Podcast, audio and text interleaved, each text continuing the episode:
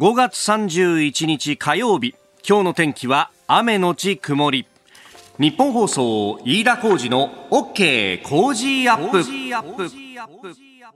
朝6時を過ぎました。おはようございます。日本放送アナウンサーの飯田浩二です。おはようございます。日本放送アナウンサーの新業一華です。日本放送飯田浩二の OK 工事アップこの後8時まで生放送です、えー、今日はねひんやりとした空気でありまして今日本放送屋上の温度計17.1度を指しています。まだちょっと暗いなという感じでね雨もしとしと降ってるなというところでしょうか、はい、この雨いつまで続くかね？そうですね。夜にかけあごめんなさい。失礼しました。南部はお昼頃にかけて雨が降る見込みになっていますね、でまあ、地域によっては特に沿岸部ですねざっと強く降ることもありそうですので、雨の降り方にはお気をつけください、で、えー、予想最高気温が23度東京都心なんですが昨日と比べると5度ほど低くなりますのでまあ、この数日での気温の変化そうだ、ね、体調崩さないようにお気をつけください。いや昨日は結構 日向は暑かったからそうですよね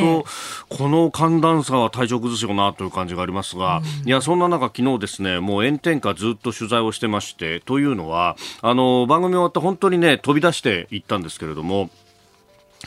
あのリニア中央新幹線のですね神奈川県内に、えー、作られる駅神奈川県駅かっこ仮称というものの報道公開があったんですね、はい、あの今日ね、えー、各種経済面とかに写真入りで載ってたりなんかもしますがそう、ね,、なんですよ。あのリニアのね駅の公開、えー、これあのあんまりやってなかったんで。でしかもね、えー、神奈川県駅に関しては初というところで、あのまあ、JR のですね橋本駅のすぐ近くというところでありますが、はい、これあの駅前に昔県立高校があって相原高校というで、えー、そこの跡地を利用してるんで非常にあの広い土地を使ってできるということでそのメリットを最大限に生かしてるんだと、まあ、ご案内の通りですねこのリニアの中央新幹線はほとんどがトンネルと計画上そうなってます。であの特にこの神奈川県のあたりからですね、まあ、いよいよ平野部に出てくると、もう、あの、住宅やビルや何か、もうびっしりと立ち並んでるところ行きますんで、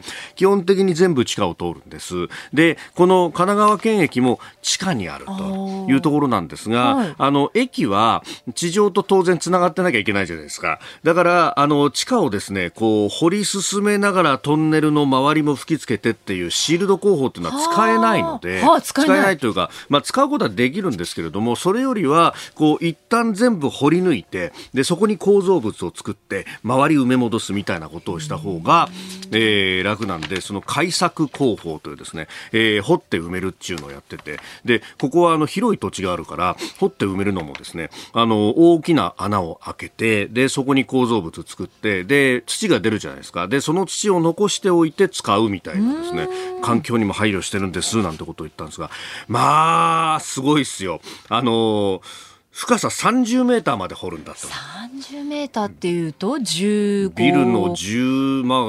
15、6階。15、6階。下手すると20階ぐらい取れちゃったりなんかするっていうですね。で、えー、横幅も最大で50メートルあるという、ものすごいでかい穴を今掘ってる最中で、今17メートルぐらいまで掘れたっていう話を、えー、してるんですけれども、まあこの辺はあの関東ローム層というね、あの粘土質の締まった土壌なので、はい、えー、あのこれがですね、結構この穴を掘るにあたってはだから壁が崩れてきたりするっていうことがあんまりない。そうかその心配はないんですね。そうそうそうそうそう、ん、であののり面っていってこう斜めのゾーンを作ってでそこを、まあ、ちょっとモルタルで吹きかけておけばもうそれで安定してるっていうでそこからさらに下へ掘っていくんだというね、えー、工法だそうなんですけど、うん、やっぱでもそうは言っても周りを見るとねもうすでにあの大きなあショッピングモールが建っていたりとか、えー、あるいは高層マンションが建っていたりとかやっぱねあのここにできるぞってなると、やっぱ土地の値段っていうのはいろいろ変化するもんなんだなっていうのが非常によくわかるんですが、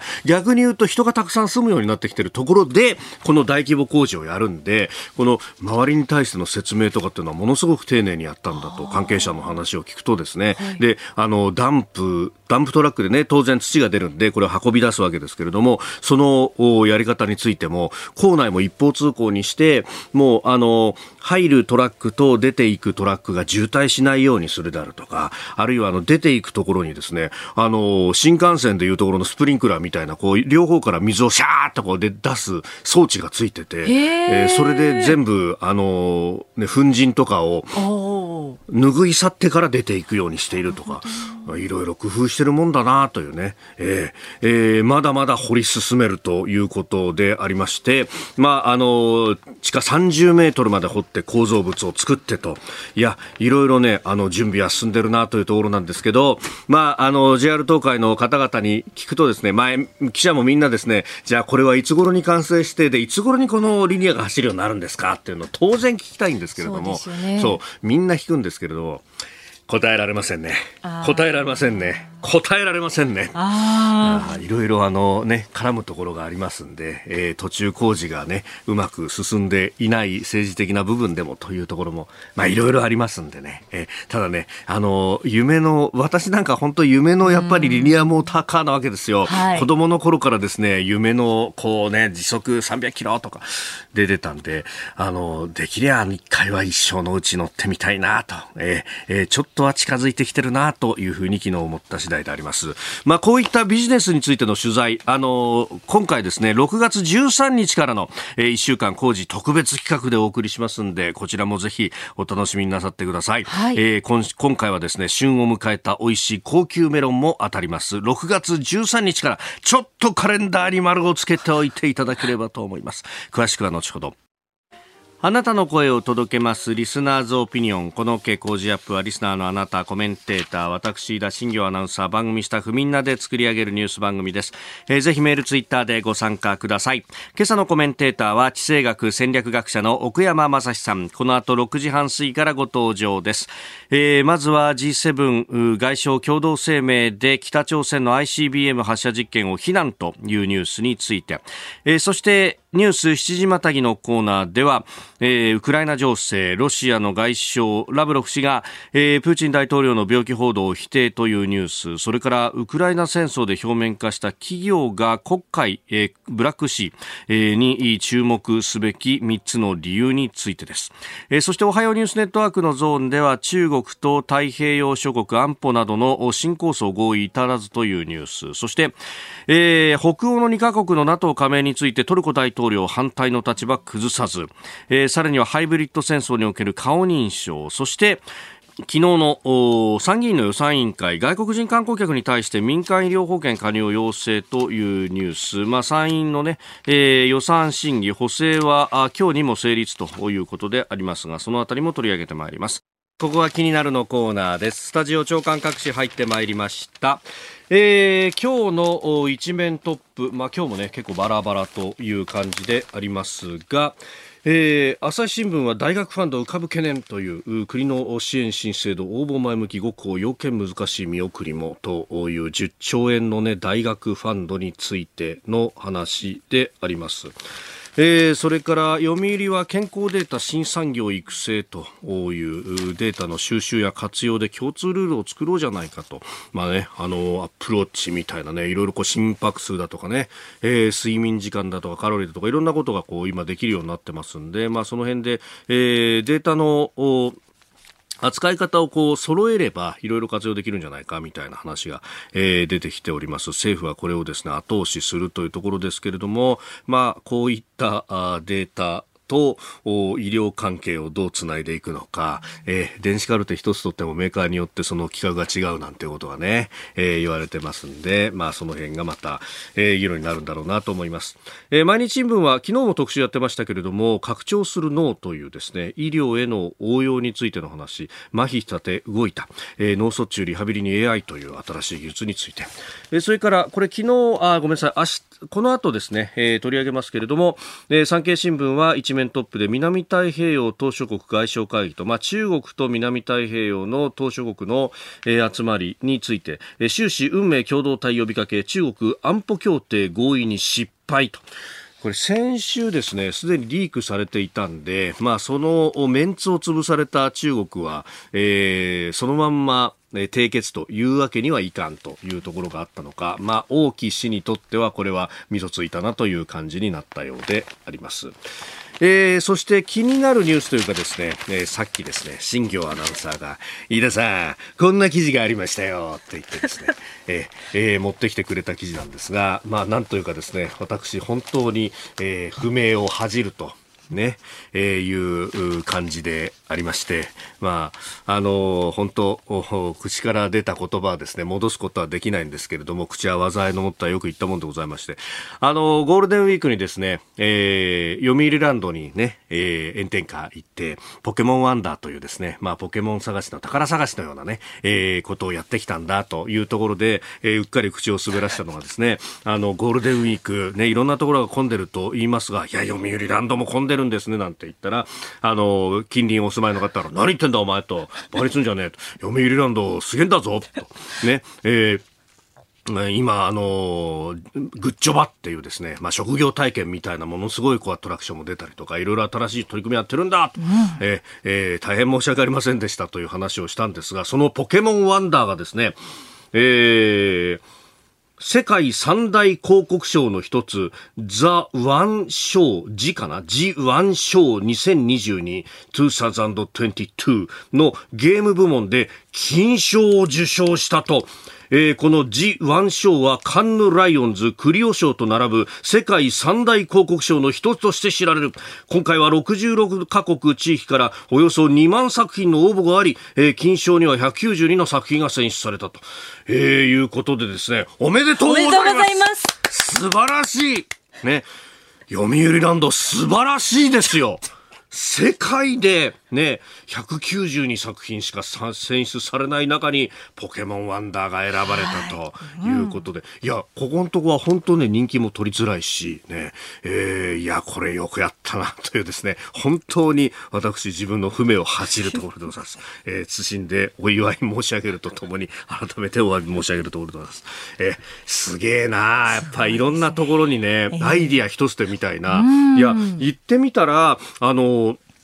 ある意味敷地内のですね、遊休地みたいなところで、まあ昔は工作とかに使ってたのどうなんだろうな、みたいなところとか、あの、遊水地みたいにして使ってたようなところで、え、えー、これ、ポケモン探しをやるっていうですね。で、しかも結構難しい。ええー、まあ、あの、さっき、その時も言いましたけど、あの、うちの妻の姉、えー、義理の姉というのがですね、もう何回もここ行ってて、今回こそはコンプリートするぞって言って、この間も鼻息荒く行ったんですけど、結局、コンプリートはできなかった。できなかったんですできなかったんですよ。なんかね、あの、よりグレードの高いバッジはもらえたらしいんですけど、で、僕はその意味がよく分かってなくて、なんすかこれだって言ったら、これは貴重なもんなのって言って怒られたんですが、そうなんですよ、ね、でもね、自分のいる世界とポケモンの世界がこう一緒になっているかのようでいいですよね。そうそうそうそうそう。だそれをね、子供たちがこう、ああでもない、こうでもない言いながら体験するっていうのは、えー、結構何者にも代え難いものがあるんだろうなと、えー、えー、思います。えー、おめでとうございます。ありがとうございます。えー、そしてもう一つ気になるニュースですけれども、各種経済面や総合面に載ってますが、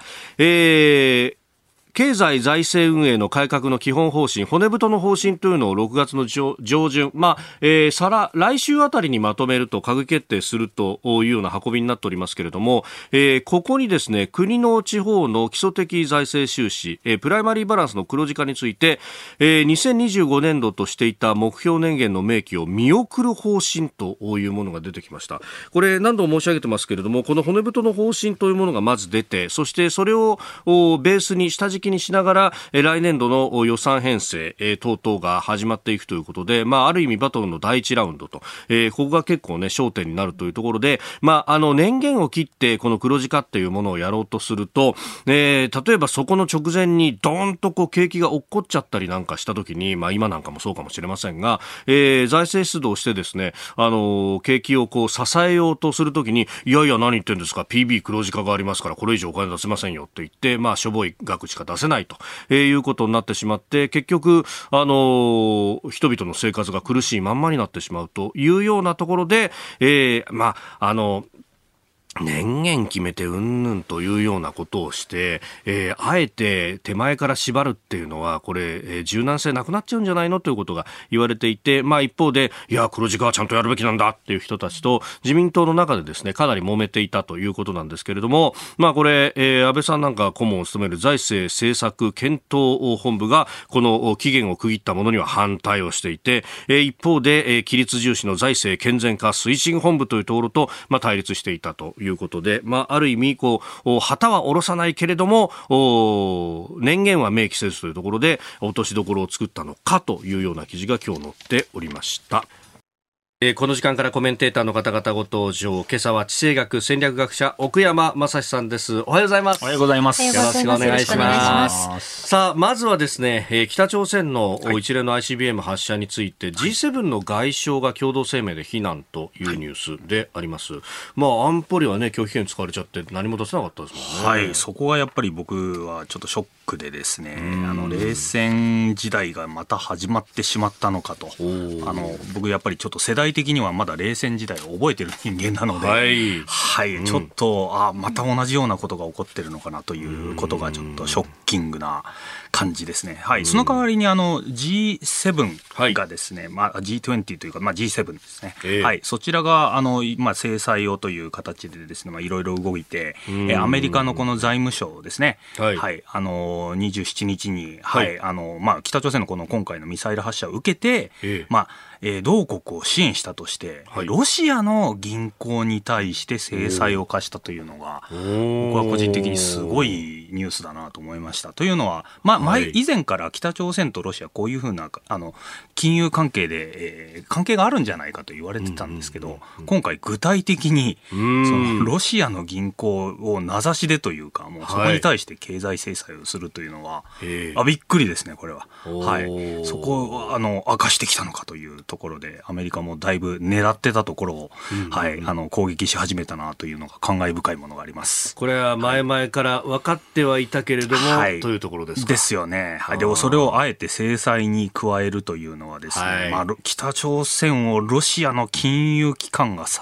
えてたっていう、ある意味この、ね、スキャンダルを発覚させたというところが、やっぱ大きな意味を持ってるんじゃないかと思いますね。はい。まあ、昔、それこそね、あの、これ、こういう北朝鮮そのものを狙うんじゃなくて、二次的制裁っていうと、はい、中国の、まあ、特に、こうね、遼寧省あたりの銀行を狙うっていうのがあったけども、はい、やっぱロシアルートっていうのも健在なんですね。ですね。はい。まあ、それが、あの、まあ、噂では出てたのが、えー、今回具体的にやったというのが、やっぱり僕は大きな動きの一つだなと思います。あの、この一連の動きでやはり思うのはですね、はい、あの、冷戦が、まあ、これから始まる時って、その前に、はい、やっぱり具体的なそういう表でトゲトゲしたものの前に、はい、スパイ戦が始まるっていうのが僕やっぱりいつも印象的だ。まあ、スパイ戦というかその情報とか、はい、まあ、こういう情報、あの、裏の動きをこう表に出すみたいのが始まる。で、その後に経済的に分断するっていう動きが出てくるっていう、こういう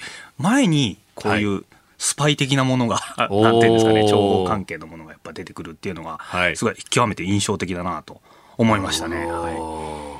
これが出てくるってことは、もうここで世界が二分され、はい、ロシアとこの北朝鮮のつながり、はい、ここに中国がっていうような話になってくるわけですか？そうすると、もう前の本当、冷戦の時みたいじゃないですか。えー、はい。まあ、僕はあの冷戦が終わった時に高校生ぐらいだったと思うんですけど、はい、はい、その時にやっぱ中学、高校の時にやっぱりこう見てたような現象が、ままさに今同じような形で起こってる、歴史は繰り返すではないんですけど、まあ、似たような感じになってるのが、まあ、やや不気味であると同時に、なんか見たことあるぞっていうところがですね、あのはい、自分の中では不思議な感覚で見ております。なるほど。はい、まあこのあたりのそのね、えー、世界中でこう秩序がどう変化していくのかというあたり、そして、はい、まあ当然ながらウクライナのね情勢がこれに絡んでくると、えー、今日は解説いただこうと思っております。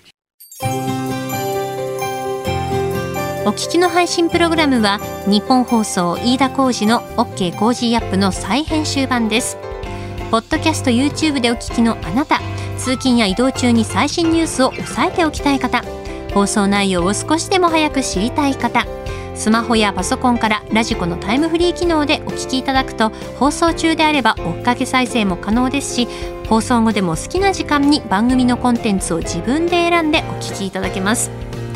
毎朝6時の生放送では登場するコメンテーターの最近の活動はもちろんたっぷりとニュース解説をお送りしています。レギュラーコメンテーターに加えて専門家と随時つないで掘り下げてお送りしています。日本放送のエリア内でお聞きの皆さんラジコラジコのタイムフリーでチェックしてください。ツイッターでは最新情報を発信中。ぜひフォローして番組にご参加ください。あなたと一緒にニュースを考える飯田浩二の OK 工事アップ、えー、まずですね電車に関する情報が入ってきております。信号確認の影響で運転を見合わせていた JR 埼京線ですが先ほど6時45分ごろ全線で運転を再開しました、えー、ただこの影響でダイヤの乱れが発生しています。ご利用の方ご注意ください、えー、埼京線運転を再開しましたが乱れが発生しております。ご利用の方ご注意ください、えー、電車に関する情報でした。さあ、この時間からあコメンテーターの方々と7時をまたいでニュースを掘り下げてまいります。今朝は地政学戦略学者奥山正史さんです。引き続きよろしくお願いします。よろしくお願いします。えー、まず株と為替の動きです。ニューヨーク株式市場はメモリアルデー、えー、戦没将兵追悼記念日のため休場となっております。えー、そして円相場ですが1ドル127円60銭付近での取引となっております、えー、では取り上げるニュースはこちらですロシアの外相がプーチン大統領の病気報道を否定。ロシアのラブロフ外相はフランスのメディアのインタビューでプーチン大統領が病気にかかっているとの報道を否定しました。ラブロフ外相はプーチン大統領が毎日公の場に姿を現していると指摘しテレビで彼の姿を見て彼の演説を聞くことができると強調しました。まあこのね健康状態をめぐっていろんな報道が出てきたりとかもしておりますが、はい、ええ、憶測の部分はどうしてもありますよね、はい、こういうものは。はい。えー、健康状態、私生活、ねまあ、リーダーにとってはね、こういう特にロロシアのようなまさに戦争を行っている大国のやっぱ独裁者リーダーなので、はい、どうしてもこの辺の話は、えー、出てきてしまいますよねということですね。はい、あのロシアの平均年齢的にはもうプーチンさんはかなりお年だということにもなりますので、まあ、平均年齢60そこそこの国で69ですよね。ですよ。ねはい、でなのであの超えてるというところでやっぱ健康問題っていうのは常にねあの話題になってくるのは仕方ない部分はありますけど、はい、あの僕自身はこういう、えー、プーチン氏のこういう病気説とかいうのは一応考えないように分析の方からは外そうというふうにいつも思ってます。やっぱりこれ真実はわからないので、はい、あのそこはあえて詮索せずに、とにかく彼の行動から見ていこうということなんですけど、これ全般的にやはり我々のやっぱり最大の関心の部分は、まずそのプーチンさんがまあ何をやってる、まあ何を考えてるのかわからない、病気になってるかどうかもわからないんですけど、一応このやはりもう今、えー、西側ですごく議論されてる日本もこれ多分絡んでくると思うんんですけど、いかに戦争を終わらせるのかとい。うところは、はい、あの大きい関心がやっぱりこう今、集中してるなという印象なんですよね。あの大きく分けて、僕はですね、はい、あの今あの、このやっぱりどうしても戦争なので、なんとか早く終わらせなきゃいけないというところありますよね。はい、でこの戦争に関してですね、えー、今回の戦争を終わらせるっていう考え方が2つあると思っております、はい、エンドステートというんですかね、最終着地点をどうするか、はい、で一つ目がですねあの、まあ、最近ちょっと話題にもなりましたけど、あのスイスのダボスで開催されてた世界経済フォーラム、はい、あそこでキッシンジャーというですね、あの昔の国務長官もフォード政権なんで、はい。はい、あのだいぶ昔から長年、えー、外交コンサルタントみたいなのをやられてるです、ね、元国務長官、まあ、外外務大臣ですね、アメリカの、えー、はい、それをやられてるキッシンヘンリー・キッシンジャーはですね、いや、即時停戦だと。まあ、ロシアをあんまり追い込むとまずいから、はい、まあ、今、ロシアが取っているところを、まあ、あの、あえて彼ら、あの、交渉してですね、うんうん、で、ウクライナはもう今、その、とにかく終わらせて、ロシアに少し領土を渡したらいいんじゃないかっていう話をして、かなり炎上してますね、はい、世界のメディアで。これ、それこそね、ウクライナ政府も抗議してるっていう、ね、い。うぐらいですよね。まあでも、キッシンジャーというと、やっぱ米中国交正常化のイメージ。はい。もうだから70年代、60年代、70年代からずっと、前線、まあそういうところで外交の話をずっとしてる人で、えー、今年もう99歳と。もうヨーダみたいな 人ですよね。ずっと、はい、スター・ウォーズに出てくる。っていうことなんですけど、彼らをはじめとするですね、これあの、ドイツ、イタリア、フランスも全く同じで、はいえー、例えば、まあ、僕があのお世話になってるあのエドワード・ルトワックという戦略家もそうなんですけど、こういう人たちは今やっぱり即時停戦、まあ、日本もそうですね、即時停戦して、平和をやはりすぐ実現しなきゃいけないっていう、まあ、平和派の人たちがやっぱりいるわけですよね。日本の中にもいますね。日本の中には、はい、まあ、かなり、まあ、全般的にはやっぱあの表向きはやっぱり即時停戦して早く平和を実現するしろっていう人いるんですけど、大きくはもっとあの反対派の人たちがやっぱりいましてですね、はい、僕はちょっとこれ復讐派っていうふうに僕は思ってるんですけど、復讐派。はい。それはどういう人たちかというとですね、うんうん、あの、ロシアを潰せと。はい、まあ、弱体化させろということを言う、まあ、結構過激な方々なんですけど、例えば国で言うと、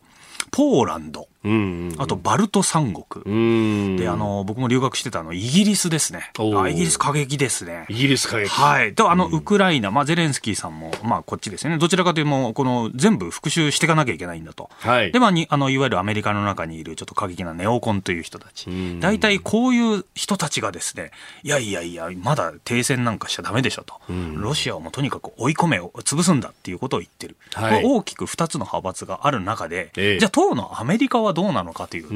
結構この即時停戦と復讐派の間で揺れ動いてるなという印象が僕強いんですよね。はい。あの、アメリカ自身が実は一番その、まあ、ウクライナを今一番支援してるのは、まあ、あのアメリカなんですけど、はい、このアメリカ自身が、あの、どちらにしたらいいのか分かってないというのが、すごくこう微妙な感じだなと。いうふうに思っております。あの、領土で言えばですね、やっぱ現状維持で、あの、まあ、今の状態で、こう、止めてしまうのか、はい、それともその 2, 2月24日のその侵攻以前に戻すのか、もしくはもう2014年以前のとにあのもうロシアが入ってくる前に戻すのかっていうところの議論はあるんですけど、はい、僕はこれ戦争じそのものは、まあ、まだまだ長く続くのかなというふうに思ってます。というのはですね第二次世界大戦後にこの戦争の長さを調べた人たちがいるんですよ。どういう戦争があったのか。大体平均3年ぐらい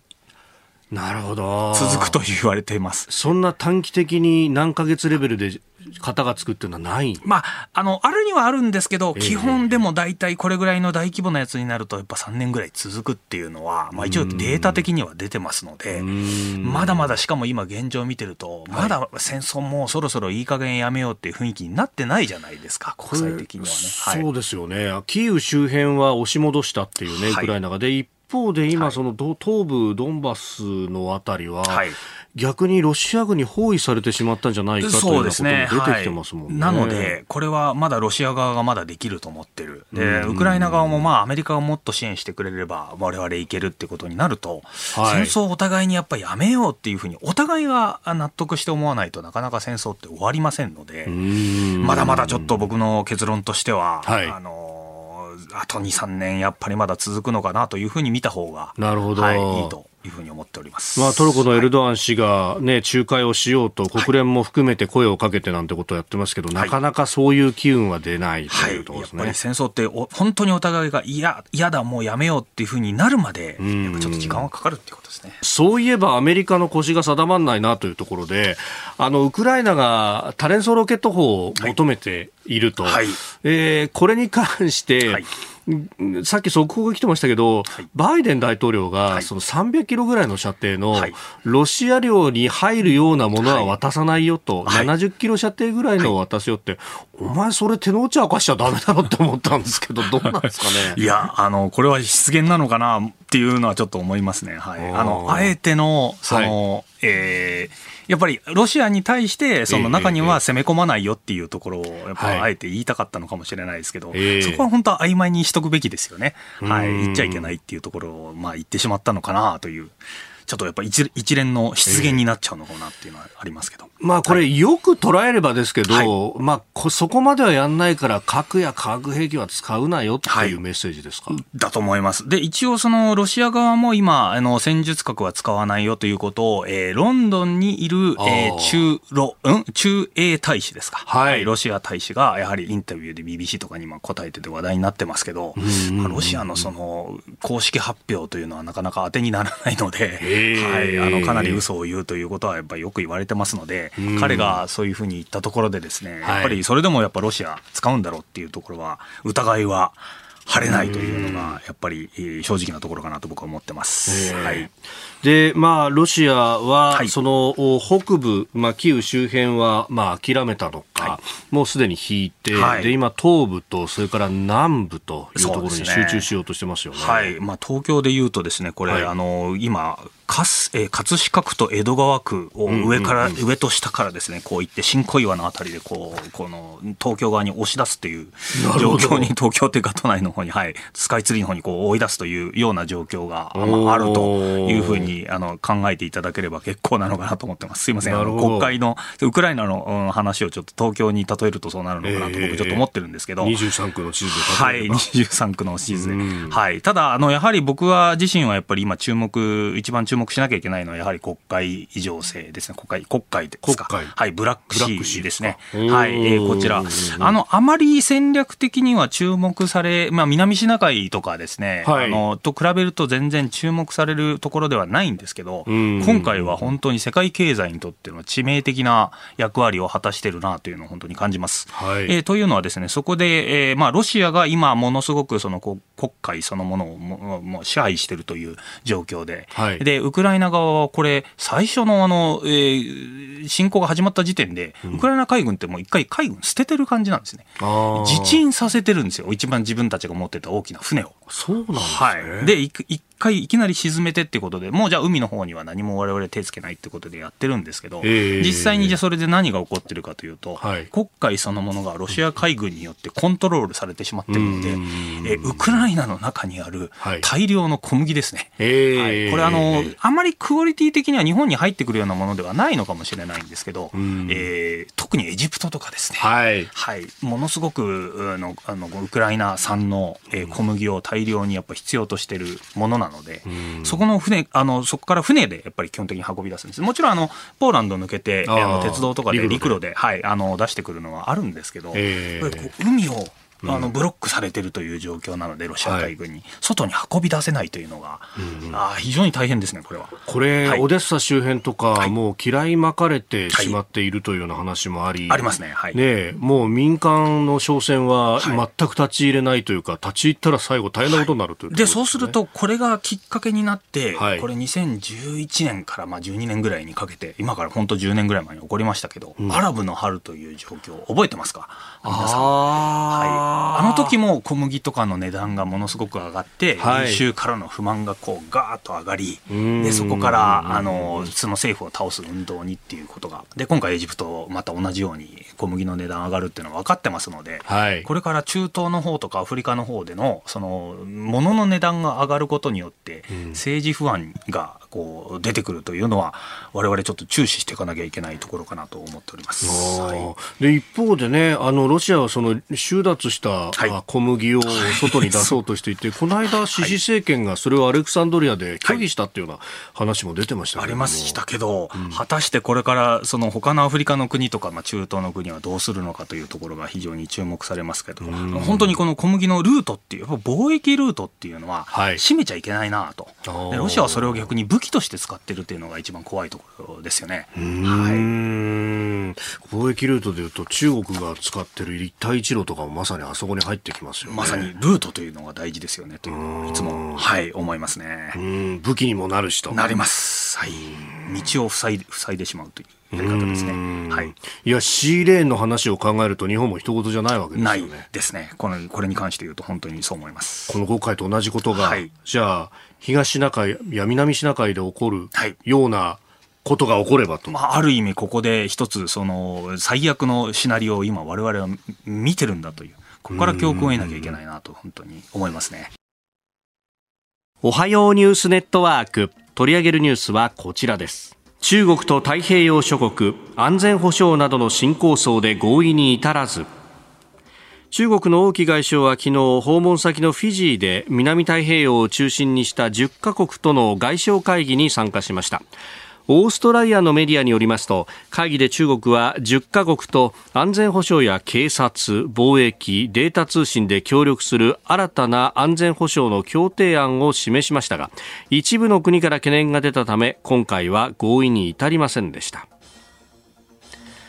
えー、ソロモン諸島、キリバス、サモア、フィジー、トンガ、バヌアツ、パプア、ニューギニア、はい、ニウエ、ミクロネシア連邦という国々。はい。はい。ソロモン諸島ですね。もう僕は今回これ、はい、多分、あの、ソロモンショックでも、と言ってもいいぐらいのですね、大きな外交的な問題になっていると、あの考えております。えー、というのはですね、ソロモン諸島、あのもうすでに、えー、中国からですね、はい、警察が、まあ、国内で、えー、活動してるという話も出ていたりとかしてですね、えーえ。ーはい、その太平洋の、まあ、こう南の方なんですけど、うん、まあ、オーストラリアのこの裏側で、はい、はい、あの大きな活動、まあ、いろいろ活動をし始めた具体的に活動し始めたというところを相当やはり、うん、あのその周辺国、まあ、アメリカオーストラリア、まあ、これ日本も気にしなきゃいけないんですけど、はい、えー、大きな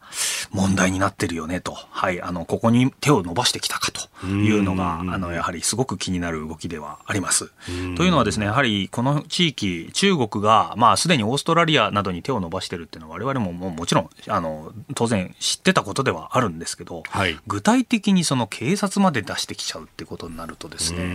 主権はどこなんだという、あの、根本的な話にもなります。えー、で、これに対してですね、特にこの地域、やはりオーストラリアが、あの、すごく力を持ってますので、当然なんですけど、はい、オーストラリアがケアしていかなきゃいけないところなんですけど、それができてないということですね。えーえー、で、今回、あの、オーストラリアの選挙が、はい、総選挙ありました。総選挙ありましたね。政権交代9年ぶりに、はい、あの出ましてですね、まあ、その時に争点になってた、まあ、我々オーストラリアの選挙なんてあんまり気にしないところではあるんですけど、うん、まさにこういう外交的なところが争点になっておりまして、はい、オーストラリアがこのソロモン諸島みたいなものを、まあ、中国側にこうミスミス渡してたというか、うん、えそれをうまくケアなんでケアできなかったんでいうたっていうことをその当時野党側のですね、はい、労働党の、はい、え側がものすごく攻撃をしましてですね、まあ、それによって実際に、まあ、うまく答えられなかったところでオーストラリアの今あの政権与党だった、えー、リベあの自由党ですね、はい、負けてしまったということもありますので、はい、なのでやっぱりこのオーストラリア自身もですね、はい、自分の外交が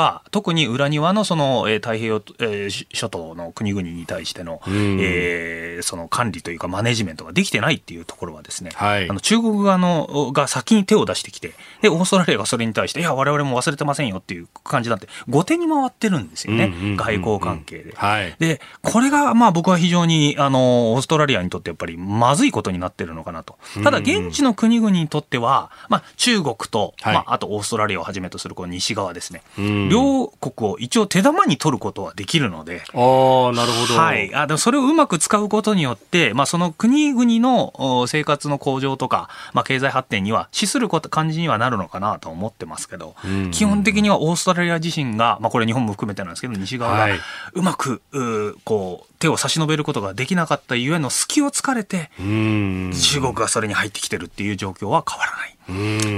なかなかこういうなんていうんですかね、はい、盤上でのそのゲームが行われているというのが、チェスのような、はい、状況がまた生まれてるなというのが、はい、ありますね。まあ、日本は 5G だとかね、いろんなところで結構技術協力を、まあ、オーストラリアなど、アメリカとも組んでやるという、まあ、もともとね、あの、独特のつながりというか、はい、まあ、それこそ戦前からのつながりってものはあるわけですもんね。はい、まあ、あとラグビーとかでね、やっぱこの辺の選手がいっぱい来てるっていうところで、人的交流は確実にあるわけですが、うんまあ、それ以上にですね、あの経済っていうところを来ると、やはり今、あの勢いのまだある中国がですね、手を差し伸べてきて、じゃあうちの方に来ないかと言われるとですね、なかなか現地の人たちも、ああ、わかりました、そうですねっていうことになっちゃうので、そこは我々西側もですね、頑張って、えー、いろいろケアしていくっていうのがやっぱり、まあ、進むべき方向ではあるのというふうに思ってます。またこの国々は台湾との国交のある国も多いんですよね。そうなんですよね。それがだんだん引き剥がされてきてるというところも懸念すべきところであります。はい、そしてもう一つ続いてのニュースこちらです。トルコの大統領が北欧2国の NATO 加盟に反対の立場崩さずトルコの国営報道チャンネルは29日エルドアン大統領がフィンランドとスウェーデンの NATO 北大西洋条約機構への加盟申請に関して2カ国と開いた協議は期待した水準ではなかったと述べ反対の立場を改めて示したと報じました。まあ、クルド人の問題などで、えー、トルコ反対しているというふうに言われていますけれども、はい。はい、まあ、あの独自のそのこう存在感を今見せつけているのがトルコだと。いうふうに僕は思います、はい、今回の本当に一つの驚きがですね、ええ、トルコがやはりこのロシアとウクライナが戦争している間にですね、うん、まあ俺俺らのことを忘れるなと。経済的にはすごく今トルコの不調ではあるんですが、はい、エルドアンさんの強いリーダーシップでですね、えー、特に僕自身が注目しているのはですねこのドローンですね。ドローン。はいドローンが今その特にこのトルコのトルコ産のですね、はい、えバイラクタルという、まあ、TB2 というものが、はい、まあ、大活躍してるんですけど、このドローンを使ってかなり外交的にも大きな仕事をしてるなという印象がありますね。外交的にも、はい、外交的にもです。はい。で TB2 ってどういうものかというと、はい、えー、あのプロペラがね、後ろについた形の、えー、かといってあのラジコンみたいなちっちゃいやつじゃなくて、結構まあまあ大型のですね。翼も結構大きいです、ね、はい、ですよね。だいたい値段的には1億円ぐらいするということで、まあ、普通のその飛行機、戦闘機など、まあ100億円とかかかりますので、はい、まあそれにすれば100分の1ではあるんですけど、かなり高性能の、えー、まあドローンと、まあ無人機ということになってですね、高速距離もなかなか長いということで、ものなんですが、これがですね、あの、相当、あの、外交的に使ってるっていうところを僕注目しなきゃいけないと思ってるんですよ。まずトルコというのはですね、この、まあ、UAV ですね、あの、無人機使ってですね、相当、あの、いろんな国にもすでに売ってると。まあ、この手のドローンみたいなものってアメリカとかイスラエルが得意じゃないかって言われてるんですけど、はい、なんとこの TB2 という素晴らしいですね、うん、ドローンをですね、はい、まあ、トルコ自身の、しかもあの、これエルドアンさんの、えー、末の娘さんの旦那さんが社長なんですよ。あ、はい。そうなんですか？娘婿が社長娘婿が社長さんをやってる、あの、バイラクタルさんって、まあ40代の若い、で、しかもアメリカ留学してたですね、MIT まで行ってたという方が社長をやっておりましてですね、なんと彼が、まあもちろんその政権の、えー、近いところももう使いましてですね、はい、で、一気にこの、えー、軍需産業として、えー、今トルコで存在感をあのアピールしてるんですけど、なんと、ナイジェリア、エチオピア、カタール、リビア、モロッコ、ポーランドと、もうすでに13か国から受注をしていると。でトルコってそのあんまり人権状況をあのうんの言わないのでアメリカだったらそういうところに輸出してる時にお前これお前の国人権がっていうふうに結構うるさいこと言ってくるじゃないですか。トルコ言わないらしいんですよ。なるほど。俺はもう人権なんかもう関係ないと。とにかくあの買いたいんだったら買えと。いうことで買ってるんですけどあのこれですね何がこういうドローンを売るとすごいかというと例えばこれあのこの TB2 買いますよね。そしたらその国のパイロットやっぱりまず操縦訓練しなきゃいけない。3か月トルコに来てみんなその勉強すると。まず操作を学ぶと。で、それからその次何をやるかというと、これほぼトルコ産の、えー、国内で作ってるものなので、はい、えー、いろいろ部品はうちらが持ってますよねという。部品をこう輸出すると、ものすごくこう、えー、その国と、売った国との関係がやっぱ強まる。はい、でなおかつですね、あのー、これ、やっぱりドローンってコンピューターで、まあソフトでやるので、何がすごいかというと、そのソフトウェアをアップデートするらしいんですよ。で今 TB2 ってその現地でウクライナで使われてますけど、はい、あそこで下からミサイルが飛んできた時にどう避けるのかとかそういう新しい情報がありますよね、はい、その情報をいちいちあのソフトウェアをアップデートするらしいんですよ。ああ実地の経験をフィードバックするはい、でそのフィードバックした情報をやっぱアップデートありますよっていうことをやるとですねその先に売った先の国がああじゃあよろしくお願いしますっていうことでっていうことでサブスク状態になってると。なるほど、はい、という状況でそのつながりがものすごくその売った先と増えるので、うんうん、あのとてもですねトルコとしてもそれを外交的な武器として使える。つまりテクノロジーというこの、えー、武器というものがですね、はい、まさに典型的なその外交の道具として使える。つながりをあの強くできるっていうところがですね非常に面白いところかなというふうに思いますね。はいなるほど。しかも、まあ、一気一億ね、はい、えー、おっていう値段だけど、やっぱ装備品として考えれば、安価で、はい、で、しかもそれでそれだけのね、つながりを作れるってことになると。なるとすごいですね。なるほど。なおかつ、その、今ですね、なんか TB3 っていうのができてるらしいんですけど、はい、その、えー、これ僕、あるインタビュー記事を読んだんですけど、その、えー、はい、バイラクタルさんの。なんとその、えー、売ってる、売った先がですね、受注した先がアジアの国で、はい、で、この TB3 をあの船から発着できるようなタイプのものを今、受注したという話が出てまして、これどこの国なんだろうっていうのはすごい、東アジアの国って言ってましたけど。まだ国名は明かしてない。国名は明かしてないという非常に気になるところがありますね。なるほど。こここで番組からのお知らせです。再来週6月13日月曜日からのコージーは特別企画です。今回の特集テーマはビジネスであります。ウクライナ情勢、コロナ禍、物流の混乱などを受けて今までのビジネスの常識は激変。えー、そんな中、身近なところで意外な影響が予想される業界や苦境をピンチに変えるべく奮闘している方々に、えー、私だと新業アナウンサーが直接、えー、取材しまして、復活のヒントを伺ってまいります。はい、コメンテーターの皆さん6時台前半からの登場です。はい、13日月曜日はジャーナリストの須田慎一郎さん。14日火曜日数量政策学者の高橋洋一さん。15日水曜日、青山学院大学客員教授でジャーナリストの峰村健二さん。16日木曜日、明治大学教授で経済学者の飯田康之さん。17日金曜日、外交評論家で内閣官房参与の三宅邦彦さん。そして経済のスペシャリストとして、第一生命経済研究所首席エコノミストの長浜俊弘さんにも登場していただきます。さらにプレゼントは今回旬を迎えた美味しい高級メロンです。メロンです。うん、はい、追加の情報はまた追ってお伝えします。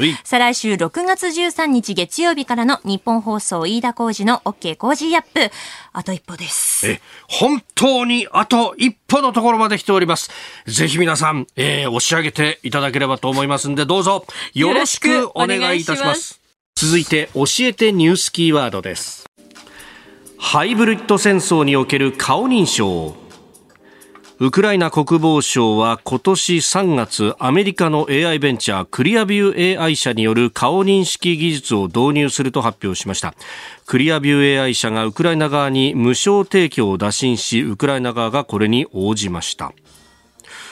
一部報道されているのがロシアの戦死した兵隊の顔を AI で識別して遺族に知らせてるんじゃないかみたいな、ね、これはですねもうすでにあのいろんなところで報道されてましてですね、はい、はい、あのニューヨーク・タイムズ CNN をはじめですね現地でかなりあの詳細なあのこの報道クリアビュー AI をですねそのままあの報道しているものあるんですけど、えー、かなりこれ倫理的には問題ですよね、えー、はい、かなりグレーゾーンを。ものすごいのがですねこれ朝からすいません、この結構どぎつい話で申し訳ないんですけど、はい、まさにこのロシア、ロシア兵のやっぱ、えー、兵隊の死体がありますよね。で、それをスマホですよ。スマホなどでまず写真を撮ります。で、そのクリアビュー AI というところです。まあ、アメリカのニューヨークにあるスタートアップの企業らしいんですが、はい、えー、ここがですね、持ってるに何億枚というですね、顔のデータ、まあ、ネットから拾ってきた写真ですよ。で、それは顔写真をです。と、すぐ照合して、で、はい、えー、ロシアの側に、例えばその、まあ、死体の写真があって、その顔をスキャンしますよね。えーはい、そうするとですね、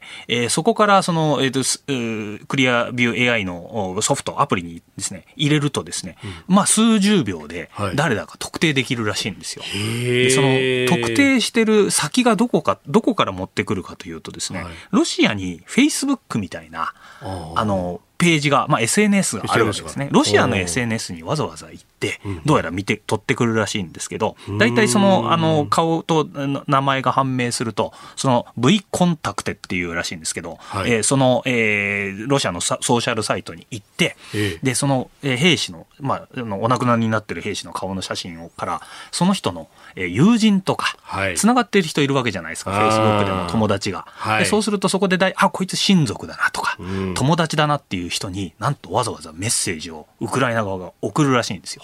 でこれこの写真って言ってまさにその死体の写真をあの送るらしいんですけどあなたのこれ友達ですよねとかあなたの息子さんですよねっていうことをやりながら、えー、そうすると必ず向こうからでそれに対してメッセージを送るんですけどそのメッセージがこの死体あるから終わった戦争が終わった後に引き取りに来なさいっていうらしいんですよ。そうすると8割ぐらいの反応として当然なんですけどふざけるなという敵対的な反応もあるんですけど、なんと2割ぐらいのロシア側の反応がこれ面白くてですね、えー、ありがとうございますと。わざわざ私どこに行ったのかわからないと思ってたんですけど、そこで死んだってなんですか分かりました。戦争が終わったら、えー、そちらに遺体を引き取りに行きますと。いう結構感謝されるっていうところもあるということなんですけどこのやはりこういう話やっぱり見てて思うのがですね、はい、えー、特に僕はあの今回の戦争における一番革新的なテクノロジー、まあ、ドローンとかもいろいろ先ほどね話しました。ありあると思うんですが、はい、それ以上に個人のレベルまで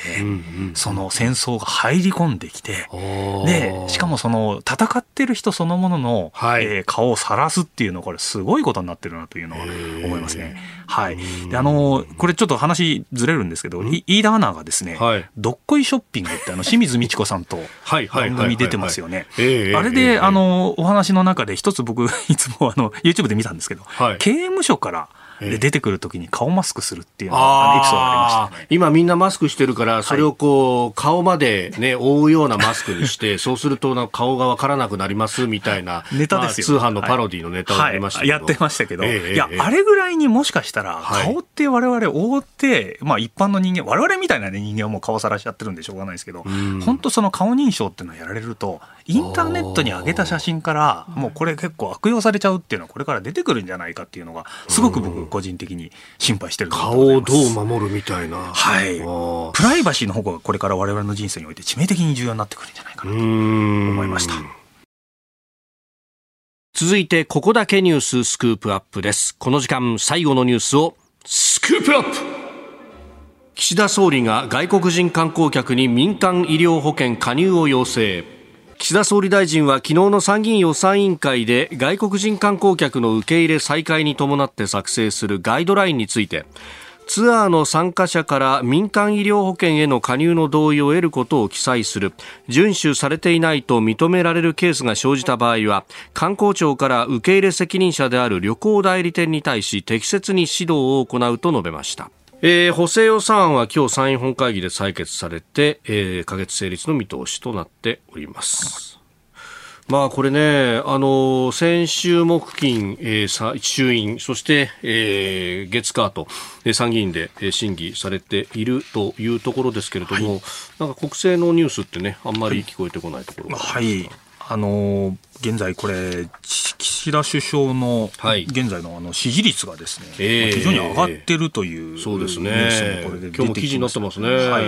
ほぼ6割、7割という、はい、すごく高く高い状態で出てると。いうことですよね。あの僕やっぱりこれ見てるとですね、まあ、僕自身はもっと岸田首相にですねもっと仕事をしてほしい特に改革をガンガン進めてほしいとは思ってるんですけどそれほど動いてないのに、はい、なぜこの岸田首相これまで、えー、支持率が高いのかと考えてみたらですね、まあ、い。くつか僕は理由があると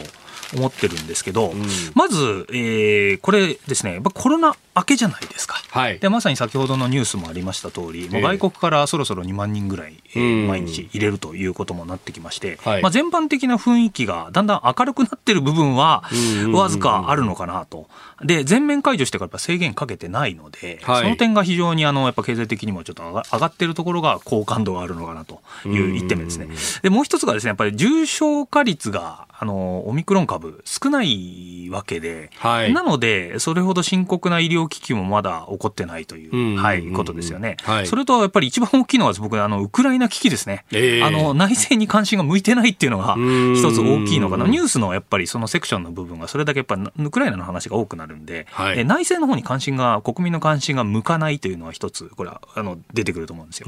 であの実際にその、まあ、僕自身はもっと具体的な仕事をもっとしてほしいと思ってるんですけど、はい、具体策実はゼロで、あの岸田さん僕別に岸田さん個人的には嫌いってわけではないんですけど、えー、検討をするけどなかなかあまり仕事をしないと、はい、なのですけどものすごくこうあのあの支持率が上がってるっていうのは非常に不思議だなというふうに思ってる部分はあります。なので、まあ、いくつかこういう状態があるんですけど僕自身はですね内閣の支持率をちょっと、あのこれ4月23日に社会調査研究センターで発表されたものを見て皆さんこれ見たことある方いらっしゃるかもしれないんですけど、うん、なんとやはり、えー、わ若者のではの間では、岸田さん全然支持率が高くないんですよね。大体、あの、まあ、あの、支持する人が若者、特に 10, 10, 代、20代から30代ぐらいまでですね、はい、大体支持するっていう答えてる人が4割、5割ぐらいで、で支持しないっていうのが実は3割、4割の間ぐらいからいるっていうことなんですけど、年が上に行けば行くほどですね、はい、特に60代、70代になると、岸田さんに対するこの支持率がどんどん上がってって、不支持が全くなくなっていくっていう、こう、割れていく状態が。出てる。本当10代、20代支持37%、不支持45%、はい、30代は支持43%、不支持46%と、不支持の方が高いんですけど、はい、ここから逆転していくんですよね。40代から上ですね。はい、48から38っていうことね、はい、70代では支持62%、不支持25%。はい高齢者に優しい政権なんですか？これはつまり高齢者にとってはすごくいい政権、それは何かというとやっぱ改革をしてないからじゃないかって僕思っちゃうんですよね。動いてないからとにかく現状維持でいたいという、はい、まあ、あの年が上の方にシニアの方に対するこの意識寄り添ってるっていうのはすごくあるのかなって。僕はでもそれじゃいけないじゃないかなってやっぱ思ってるんです。今、日本はすごく改革しなきゃいけないところ、それこそ菅さんの時みたいにですね、はい、バリバリいろんなこと、仕組みを変えてもらいもらわないと、これが落ちぶれていっちゃうところなんですけど、そういうところは受けずにですね、あまり大きい仕事をせずにですね、はい、まあ、抑えていこうよというところが受けてるのかなっていう、何もしないのが実は受け受けるのって、僕はあんまりいい傾向ではないなと思ってるんですけど。その辺もあれですよね、まあ、あのひょっとしたら小泉さんの時からそうかもしれないですけど、はい、ここかよ、ここかよ、改革や改革、改革ってきた、なんかその疲れも全部こうここに出てきてしまったような形かもしれませんね、やっぱり何か物事変えるという、必ず反発、リアクションがあるんですけど、はい、そういうリアクションを起こさずに、抑えていこうっていう状態にしてるとですね、問題は起こらないので、仲良くできててですね、幸せなのかもしれないんですけど、はい、いやそれじゃダメでしょっていうのは僕の、はい、考え方ですね。結局、改革をし続けないと、もう今世の中の動きが早いですから、逆に政治の方が乗り遅れていっちゃう。これはいかがなものかなと常に思ってます。まあ、それこそね、菅さんが作ったデジタル庁とかも、これね、ここをこう、まあ、ある意味、いろんなものの変革の、一丁目一番地にしてっていうね、はい、デジタル化すればいろいろ変わりますよってことをやろうとしたら、マイナンバーの話とかもね、全然こう進まなくなっちゃったりとか。でもしもしかしたら進まないところが支持されてるのが、はい僕はすごく嫌なんですよ。あの、進めてほしいのに、なんかこう進まないのが、なんか現状維持でいいっていうふうになってるのがですね、こういかんなと僕は思うわけですよね。やっぱどんどん進めていかないと。やっぱり、あの、世の中成長していくためにはですね、どんどん変えていくなの変えるべきところは変えなきゃいけない。変えるべきところは変えなきゃいけないんですけど、何かその動かないところが評価されてるっていうのが、僕はちょっといかんのかなと常に思ってます。はい。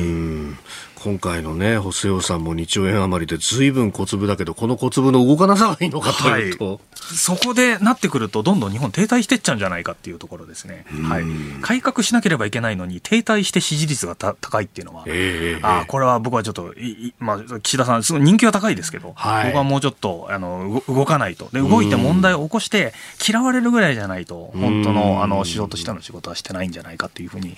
歴史的にはね、はい、あの評価されないんじゃないかと思います。